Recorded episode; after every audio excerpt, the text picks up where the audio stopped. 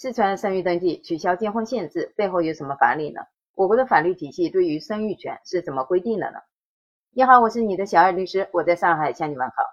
四川省出台了新的生育登记服务管理办法之后，有朋友就发微信咨询我说，她是一个单亲妈妈，她所在的地区还没有修改生育登记服务管理办法，她申请参保基金就没有被通过。他就问我说，既然非婚生子女可以享受与婚生子女同等的权利。那为什么他们的妈妈就不能享受生育保险呢？我可以选择不结婚，这样不是挺好吗？既没有彩礼纠纷，也没有婆媳矛盾，还没有离婚的恐惧，也不会耽误人类的繁衍，为什么就不支持我呢？生育不是人性的本能吗？我又没有违法生育，我没有超生，为什么就不能享受生育保险呢？难道法律是可以违反人性的吗？其实我国的法律规定并没有违反人性，在我国的法律体系当中。处于上位阶的法律，尤其是处在位阶最顶端的宪法，它对于生育权的规定是完全符合人性的，是与世界各国同步接轨的，是完全符合人权的。反而是处在位阶最底层的一些规范性法律文件，比方说各个地方的生育登记服务管理办法、各个地方的人口与计划生育条例、各个地方的城镇职工生育保险实施办法等等这样一些地方规定当中，有些条文是与上位法相冲突的。原因我在前面一期节目当中说过，就是生育保险的发放，具体它是不归国家管的，最高就是到省级统筹，所以说关键还是要看地方是不是愿意掏这个钱，愿意掏钱的就会积极主动的修改与上位法相冲突的条文，不愿意掏钱的就会找各种理由，还会把这些理由变成条文规定，让基层一线的办事人员去遵照执行。他们常用的一个理由就是未婚生育是违法的生育。具体来说，就是违反了计划生育的法规，冲突的。这样的理由其实是和它上面的一系列的上位法的规定相冲突的。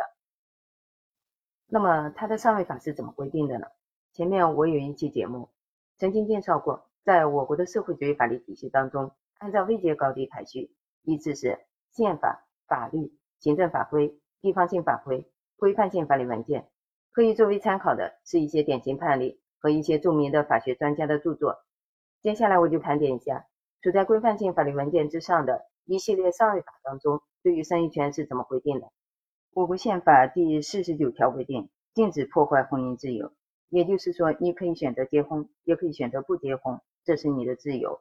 我国宪法第四十八条规定，国家保护妇女的权利和利益，其中就包括生育权。也就是说，如果你不想结婚，可以选择放弃生育权，也可以保留生育权，做一个未婚妈妈。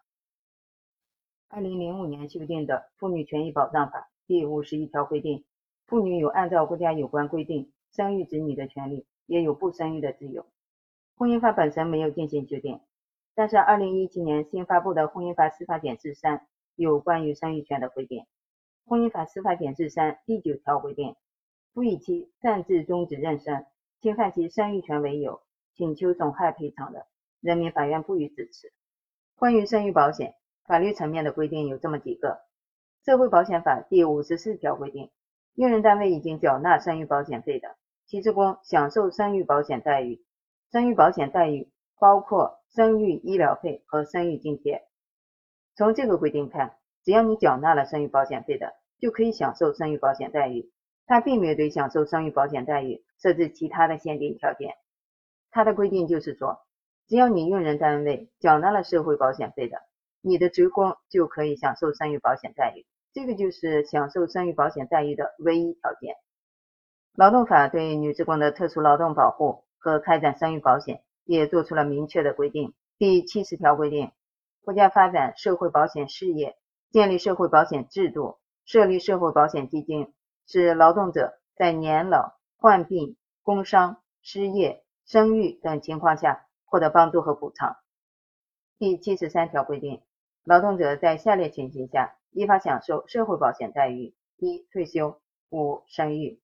劳动法对生育保险的这些规定，说明了生育保险和养老保险、医疗保险、失业保险、工伤保险一样，是国家发展社会保险事业、建立社会保险制度的一个组成部分。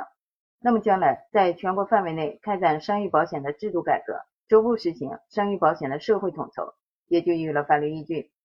关于女职工的劳动保护规定也已经修改过了，新旧对比一下，就能看出其中的变化来。一九八八年的女职工劳动保护规定第十五条是这样规定的：女职工违反计划生育规定的，其劳动保护应当按有关计划生育规定办理，不适用本规定。到了二零一二年，首先对名称进行了修改，叫做《女职工劳动保护特别规定》，增加了“特别”两个字。另外，在内容上取消了第十五条这一整条的内容，说明他已经向自己的上位法靠拢了。到目前为止，我所提到的这些上位法当中，都没有任何条文提到享受生育保险必须以属于计划内生育为前提。即便是在人口与计划生育法当中，第二十六条也是这样规定的。妇女怀孕、生育和哺乳期间，按照国家有关规定享受特殊劳动保护，并可以获得帮助和补偿。这个规定并没有把非婚生育和正常生育进行区别对待。按照法无禁止即自由、法无禁止即可为的原则，未婚妈妈完全具备领取生育保险金的资格。以上这些规定都是国家层面的，只不过国家的法律法规和各个地方的地方性规定之间。特别是和地方上属于规范性法律文件级别的规定之间有冲突、有差距。各地的下位法差不多都对职工生育保险待遇条件做了限制性规定。那么，根据下位法不能对抗上位法的原则，下位法就应该做出修改。只不过这个修改有主动有被动，上海就是一个被动修改的典型。为什么说它是被动修改的典型呢？下一期我们就来聊一聊。如果你有什么意见和建议，欢迎留言讨论。关注主播，订阅专辑不迷路，送送月票就更好了。谢谢你。